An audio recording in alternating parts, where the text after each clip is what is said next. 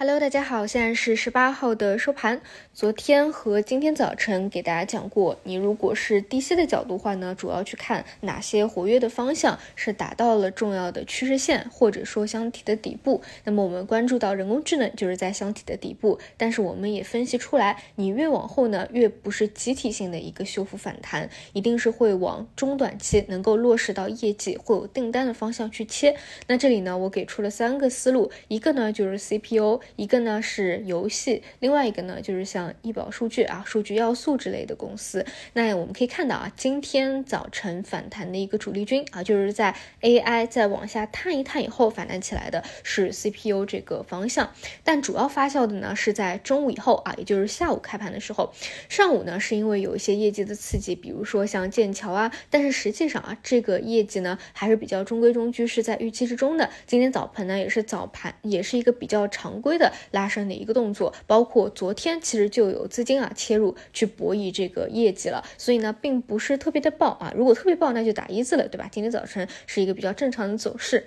呃，比较大的催化点其实是中午的一个消息啊，说是中继续创有新订单了啊，又是光模块有新订单了，嗯，然后午后呢，像一些本来啊技术面就已经是整理了一段时间了，比如说像新医生这种已经是横盘了一大段时间了啊，快要到。趋势线附近了，就出现了一个起爆的动作，所以今天午后啊，很多光模块 CPU 的个股又是拉升了十五个点到二十个点左右。我个人理解为啊，一方面还是节奏的问题，因为经过了几天的调整，在叠加 AI 板块已经达到了箱体的底部。我们今天早晨和昨天我给大家讲的思路就是，你要看这个方向，那今天是一个节点，那我们要去看有业绩预期的，那其实就是 CPU 或者游戏是我觉得比较顺的，所以我觉得这个事情。是放在第一吧，就是节点啊。第二个就是呃，它确实是有订单的预期。说句呃白话，就是你就算今天没有看到这个传闻啊，就说它会有。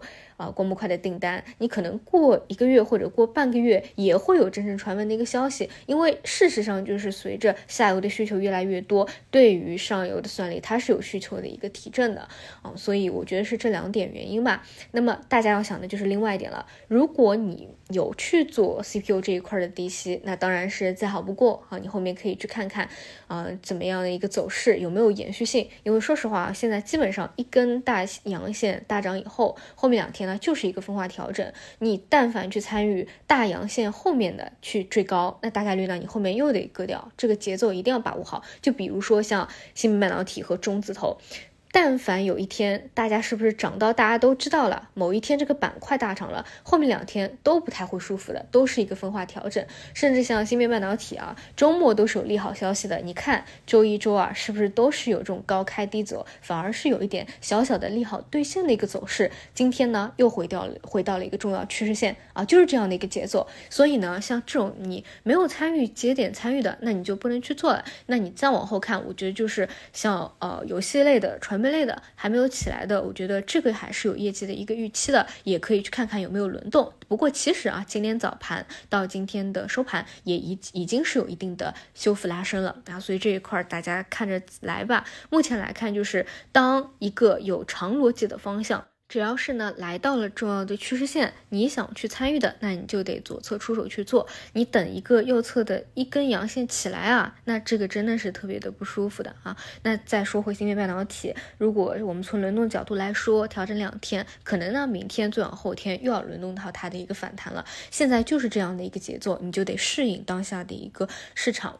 嗯，另外说实话啊，就是今天还虽然说啊有结构性的行情吧，但是你看个股基本上都是下跌，对吧？所以当下的市场，我实话说，我觉得不好做的啊。但是呢，有一点好的是，就板块还是在比较健康的轮动着，并不是说会出现有些人认为的整个盘面就会被。一下子崩掉的那种情况，你看，哪怕 AI 崩掉，它有中字头起来，中字头崩掉有 AI 再起来，还有芯片半导体能够接上，芯片半导体接不上，还有那么多低位的方向也在零星的动呢，像有色金属、新能源有业绩的方向等等，对吧？所以整个市场其实整体来看还是比较良性的，嗯，但是在这个过程当中啊，你如果是平铺仓位的，或者说。来回横跳，但又把握不好节奏的，或者说你没有参与这些主流方向的，确确实实来说赚钱呢还是不容易的，甚至我觉得是亏钱会比较容易一些。我们所以这样的行情怎么去参与，要不要参与，还是看大家自己的一个情况吧。